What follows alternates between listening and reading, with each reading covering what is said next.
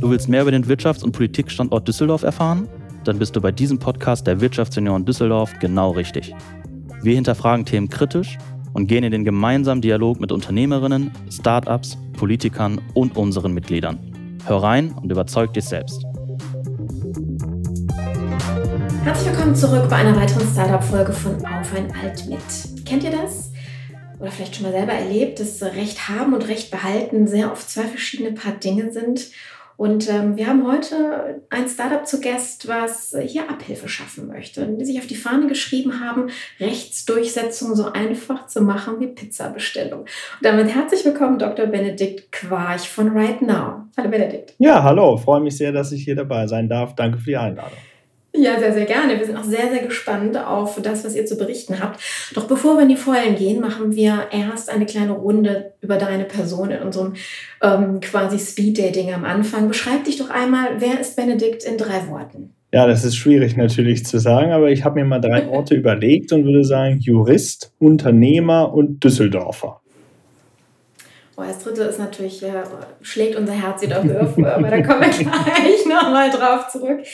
Ähm, wenn du so auf dein Leben zurückblickst, was ist denn so dein, dein größter Erfolg oder dein, dein, dein größtes Learning, was du so für dich verbuchen kannst? Ich würde sagen, tatsächlich den Weg mit Right Now gegangen zu sein. Also ich habe mehr oder weniger direkt nach der Uni beziehungsweise nach meiner Promotion dann Right Now zusammen mit dem Tom und dem Philipp gegründet damals.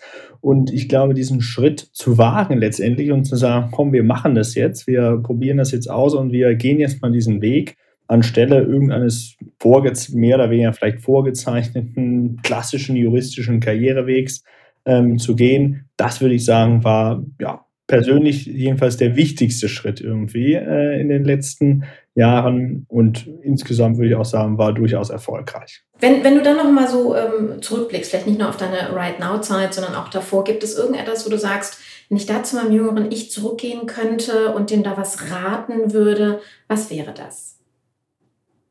Tja, das ist schwierig. Ich würde aber tatsächlich ich würde aber tatsächlich sagen, äh, auch wieder dem jüngeren Right Now Ich, ähm, um das es jetzt geht, und zwar in der Anfangszeit von Right Now. Da waren wir letztendlich ja zunächst zu dritt, ähm, Torben, Philipp, äh, meine beiden Mitgründer und ich.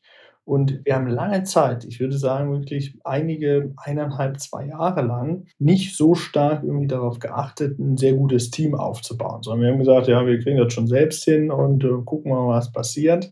Und das wichtigste Learning da rückblicken würde ich sagen, wir hätten eigentlich am ersten Tag, wo wir auch irgendwie finanzielle Mittel hat, äh, gehabt haben, um das äh, bezahlen zu können, ganz stark auf ein gutes Team setzen sollen und von Anfang an nicht nur gucken, ja, wer ist jetzt mehr oder weniger in Anführungsstrichen der Erste, der uns da vor die Flinte läuft, sondern wirklich zu gucken, wer passt zu den Werten von uns, wer passt zu den Werten von Right Now und zu den Zielen von Right Now als Mitarbeiter und Mitarbeiter, das stärker von Anfang an in den Fokus zu setzen und ja, eigentlich auch über die gesamte Zeit wirklich auch diesen persönlichen Fit immer genau abzutesten, das glaube ich ist ein großes Learning, was wir mittlerweile ganz gut hinkriegen und wo wir viel, viel besser geworden sind und jetzt wirklich ein extrem gutes Team zusammengestellt haben. Aber es hat uns einige Zeit äh, gebraucht.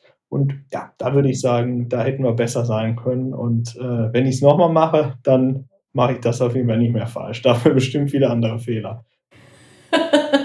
Naja, man lernt nie aus, aber das, was du gerade sagst, ist definitiv ein wichtiger Punkt. Da sprichst du mir als, als Marktspezialistin halt auch aus der Seele. Der Fit der Mitarbeiter und Kunden muss halt beides übereinstimmen, damit es langfristig erfolgreich wird. Danke für die Einsicht an der Stelle oder den Einblick.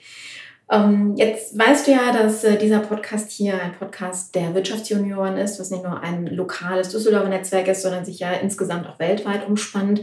Was für eine Bedeutung hat für dich das Netzwerk? Eine ganz große Bedeutung. Also tatsächlich ähm, habe ich ein gutes Beispiel letztens.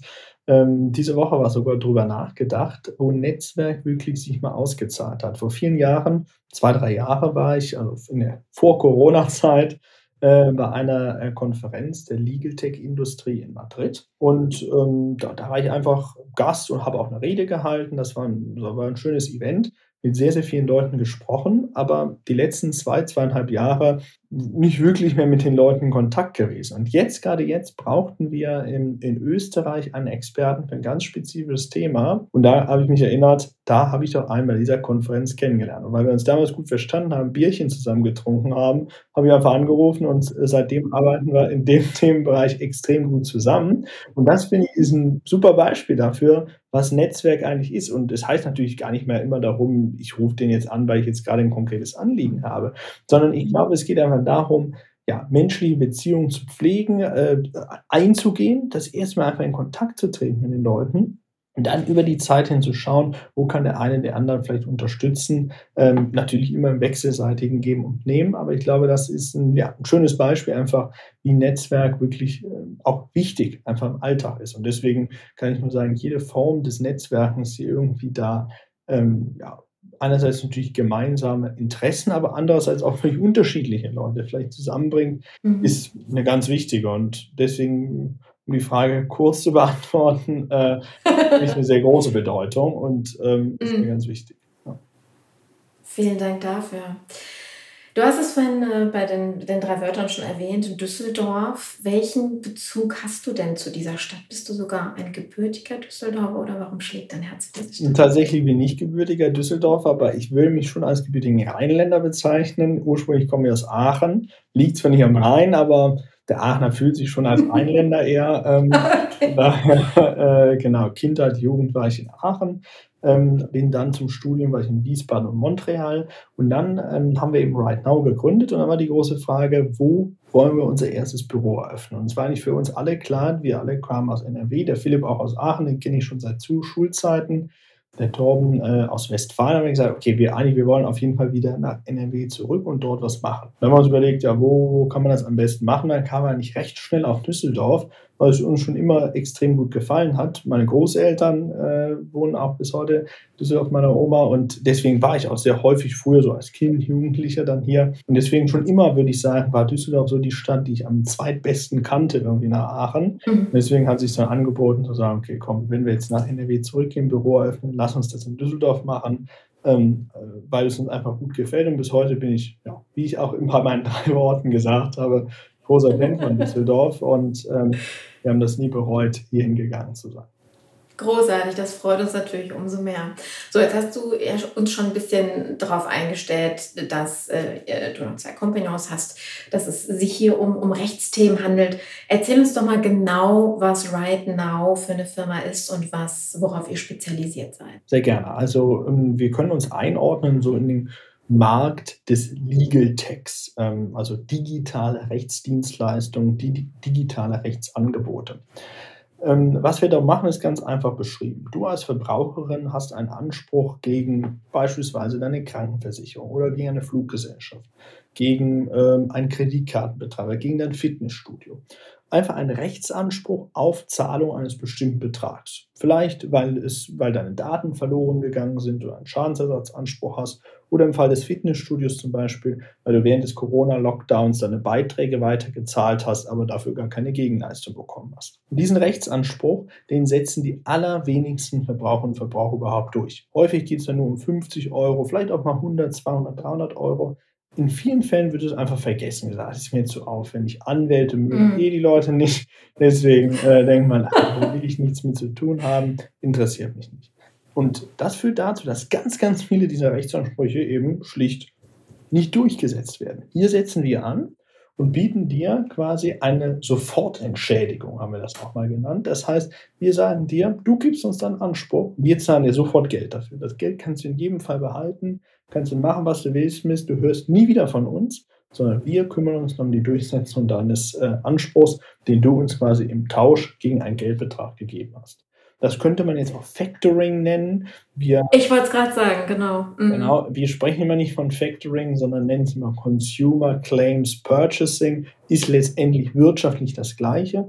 Resultiert okay. daher, dass die Factoring-Industrie, die es ja schon lange gibt, in der Regel den umgekehrten Ansatz hat. Also sie haben äh, Business-Forderungen gegen den Verbraucher.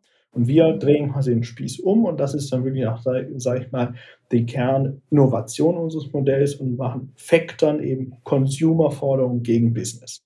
Ähm, und dieses Modell eben, wir haben es mal Consumer Claims Purchasing getauft, das machen wir jetzt seit 2017, sind gestartet in einem spezifischen Bereich. Da ging es damals nur um die Erstattung von nicht angetretenen Flügen, sogenannte Flight No-Shows haben dann über die Jahre hinweg aber immer weitere Themen dazugenommen. Ich habe jetzt ein paar schon angesprochen, Fitnessstudio, private Krankenversicherung, mhm. äh, Datenschutzverletzung oder letztes Jahr im Corona-Jahr 2020 ganz, ganz viele abgesagte Pauschalreisen, die Thema bei uns waren. Also einen ganz bunten Strauß an Rechtsthemen, an Lebensbereichen kann man auch sagen, wo die Menschen Rechtsansprüche haben, sie in aller Regel aber schlicht und ergreifend nicht durchsetzen. Da setzen wir an und ja, bringen letztendlich unser Geschäftsmodell an den Mann und an die Frau. Lass mich da direkt mal einhaken. Rechtsanspruch. Du hast vorhin ja auch so gesagt, Anwälte sind nicht so beliebt, aus mehreren Gründen. Meistens aber auch, weil die Rechtsprechung, ich meine, wir haben ja so viele Teilbereiche des Rechts, dass ich da ja bis, äh, und ihr seid ja auch als Anwälte dann in einzelnen Teilbereichen auch spezialisiert, weil es eben nicht ganz so easy ist.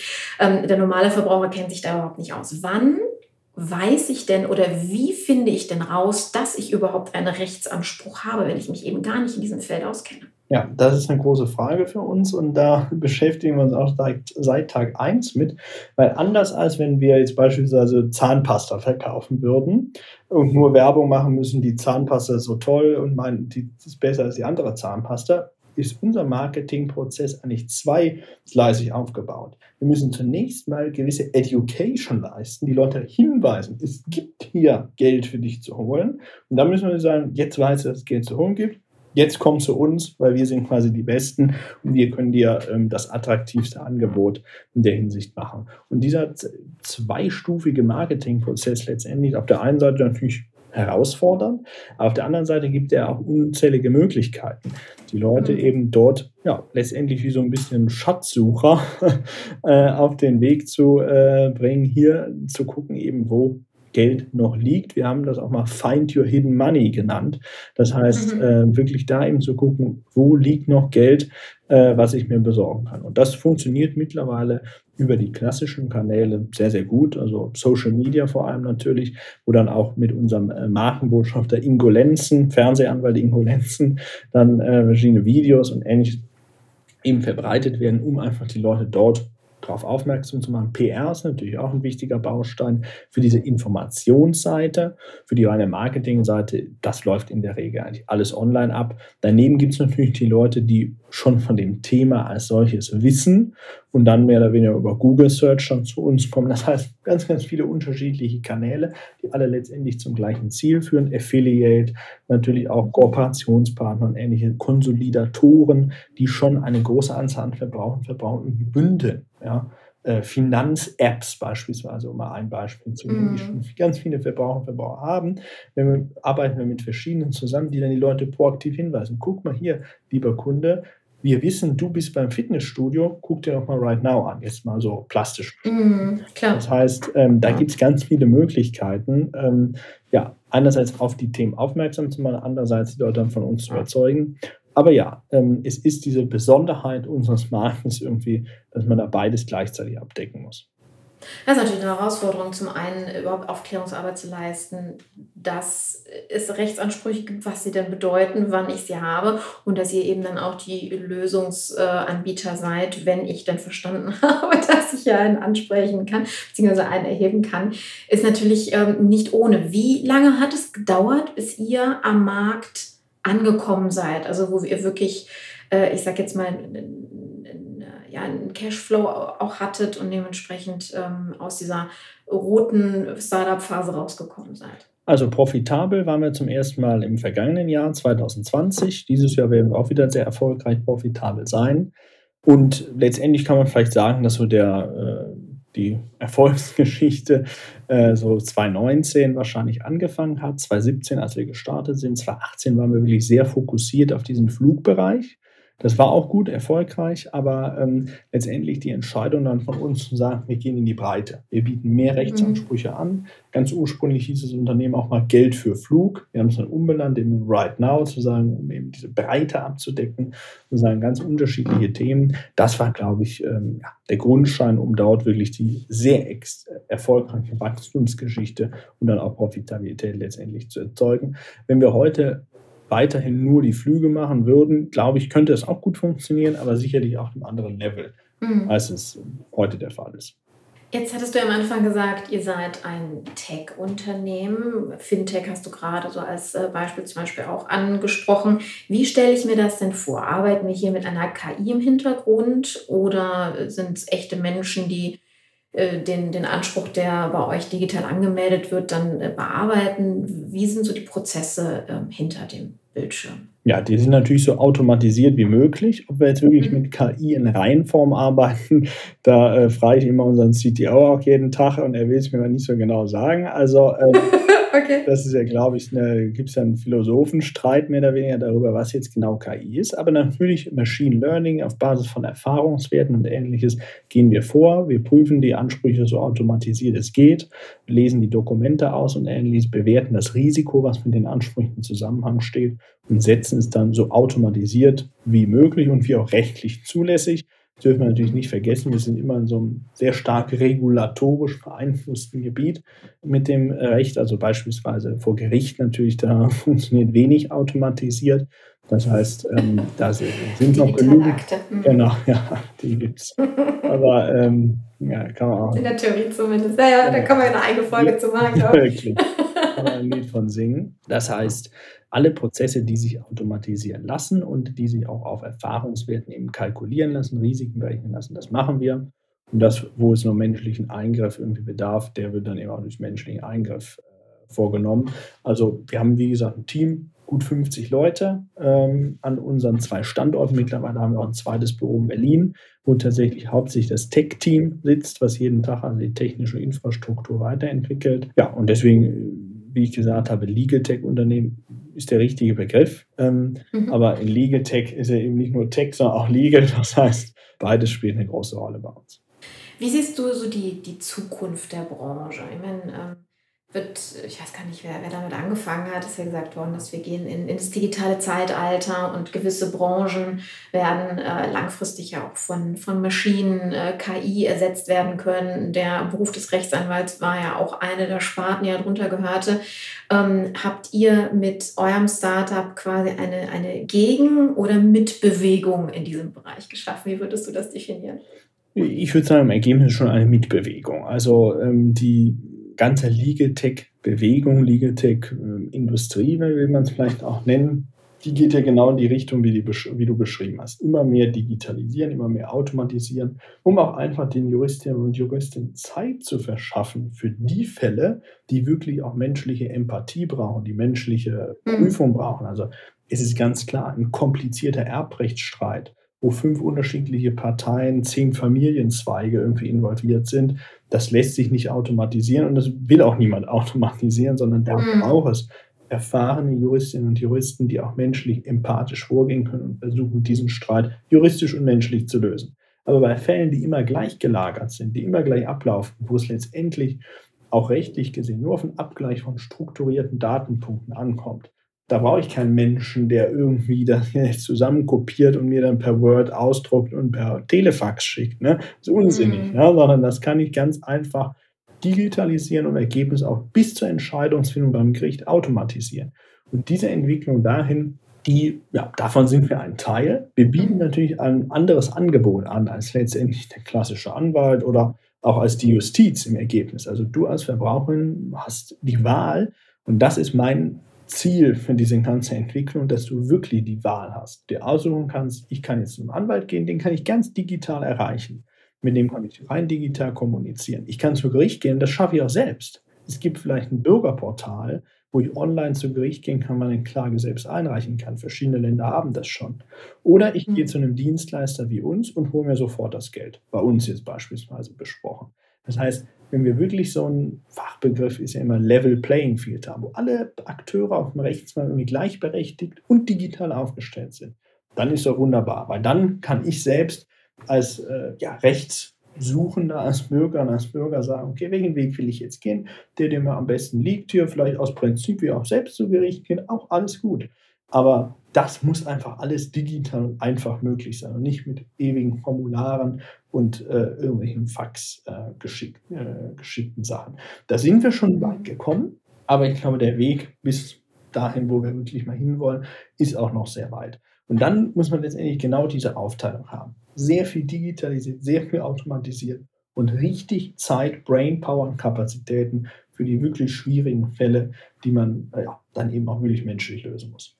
Ja, und da würde ich sagen, wie, wie gesagt, verstehen uns als ein Teil ja, finde ich großartig. Wir hatten vor ein paar Wochen, ich weiß nicht, ob du Hörer unseres Podcasts bist, der, den ähm, Quitte von äh, Control Expert bei uns, die äh, im Grunde genommen mit KI über die letzten äh, ja, Jahrzehnte, wenn man das zusammenfasst, ähm, die, die Schadensregulierung im Kfz-Bereich eben automatisiert haben, was gigantisch gut. ist, wenn man, ja, also ne, da, da, da schlägt der quasi in die gleiche Kerbe mit hinein. Jetzt aus unternehmerischer Perspektive, weil wir Junioren ja ein Netzwerk von Führungskräften und äh, jungen Unternehmern sind, ähm, interessiert mich auch so ein bisschen der Business Case dahinter. Und er sagt, äh, das Factoring-Modell steht quasi als Basis dahinter, das heißt, ich kaufe jemanden seine Forderungen in Anführungsstrichen ab. Wie kalkuliert ihr das? Also da bin ich auch vollkommen Laie, was äh, die, ich sag mal, Preise, Honorare oder Möglichkeiten im Rechtsbereich an, äh, anbetrifft, bin ich aber nicht die Einzige. Wie funktioniert sowas im Hintergrund? Das muss ja auch für euch auch auf stabilen Beinen stehen, wenn ihr sagt, ihr habt 50 Menschen, die ihr ja auch durchfüttern mögt jeden Monat. Ähm, kannst du uns da ein bisschen was erzählen zu? Ja, also es ist ja so, du hast, sage ich mal, einen Anspruch von 100.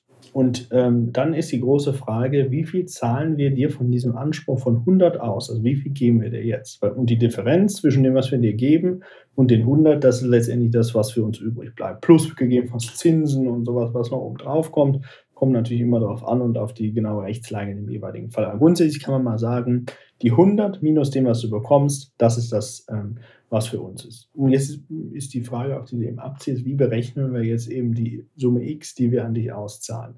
Und das wird tatsächlich jedes Mal individuell festgelegt und hängt von ganz unterschiedlichen Parametern ab.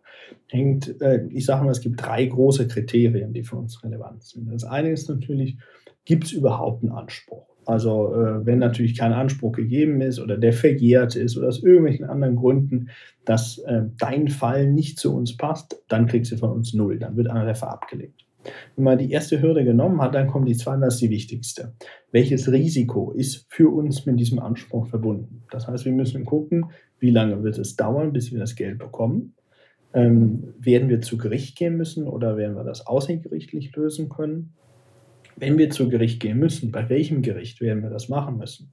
Da gibt es erhebliche Unterschiede. Also wenn ich jetzt, äh, ob ich bei einem sehr effizient aufgestellten österreichischen Gericht äh, bin oder beim äh, Gericht in Berlin, wo ich nach drei Jahren noch nicht mal die erste mündliche Verhandlung habe. Das heißt, das sind große Unterschiede. Ähm, oder auch die Frage, wie solvent ist der Schuldner? Können wir damit rechnen, dass der bis zur Durchsetzung mhm. unseres Anspruchs mit einer erforderlichen und guten Bonität bestehen bleibt? Oder wird er vielleicht mal irgendwann pleite gehen? Also diese Fragen letztendlich, die beantworten ja, ähm, oder diese Themen, die beantworten die Frage nach dem Risiko, was mit dem Anspruch verbunden ist. Das gucken wir uns jeweils an. Natürlich in den unterschiedlichen Themenbereichen ist das dann vergleichbar. Also zwischen Fitnessstudio und private Krankenversicherung gibt es erhebliche Unterschiede. Das heißt, da sind die Risiken ganz anders verteilt. Ähm, aber natürlich innerhalb des Themas private Krankenversicherung ist es schon mehr oder weniger dann vergleichbar, aber trotzdem in jedem Einzelfall individuell geprüft, individuell festgestellt und dann eben entsprechend darauf ein Angebot ähm, dir gemacht. Genau, das ist diese Summe X, die wir letztendlich dann abziehen äh, und die Differenz zwischen den 100 und der Summe X. Das ist dann der Betrag, ähm, der am Ende aller Tage für uns bleibt. Sehr, sehr spannend wie viele Spezialisten in einzelnen Fachbereichen sind dann im Hintergrund tätig? Du hast ja gerade von den, von, von den Techies in Berlin gesprochen. Ähm, wie sieht es bei den Rechtsanwälten aus? Tatsächlich ist unser Legal-Team gar nicht so groß. Also wir sind, glaube ich, von den 50 Leuten sind, glaube ich, sieben äh, im Legal-Team. Das heißt, der Großteil sind tatsächlich Leute, die nicht im Legal-Team äh, sind. Äh, das heißt, ähm, liegt daran, dass ein Großteil eben automatisiert ähm, abläuft, wie ich schon eben beschrieben habe. Und ja, wir natürlich auch viele andere Bereiche haben. Business Development, äh, wie, welche mhm. Kooperation machen wir mit Konsolidatoren und ähnliches. Äh, oder natürlich auch Finance. Wir müssen das Ganze auch finanziell, sage ich mal, gut abbilden können. Das heißt, da gibt es eine gute Aufteilung zwischen den unterschiedlichsten ähm, Bereichen und von den 15 ja, sind die sieben eben bei uns im Legal Team. Großartig. Jetzt hattest du gerade äh, schon das Thema Finance angesprochen, beziehungsweise Finanzierung als Startup, weil du ja auch gesagt hattest, äh, knapp zwei Jahre, bis es da so in ähm, rentabel geworden ist. Das muss ja auch alles vorfinanziert äh, werden. Wie seid ihr daran gegangen? Habt ihr ein, ein Business Angel, habt ihr Investoren mit reingeholt? Wie, wie habt ihr gestartet? Genau, also wir haben tatsächlich recht am Anfang äh, zwei Business Angel reingeholt, die bei uns ähm, ja, investiert haben. Das war im Jahr 2017. Zwei ähm, erfolgreiche Unternehmer aus der Schweiz, ähm, die da investiert haben. Und dann ab dem Jahr 2018 haben wir dann Investoren aus dem klassischen Venture Capital VC-Bereich ähm, mhm. dazu geholt. Der bekannteste wahrscheinlich Carsten Maschmeyer, auch wenn wir nicht bei Höhle der Löwen waren, äh, sondern okay. außerhalb dessen äh, das Investment abgelaufen ist. Jetzt gerade im Dezember letzten Jahres haben wir VR Ventures ähm, aus Berlin und ähm, Schwarzwälder Bude Redstone dazu geholt.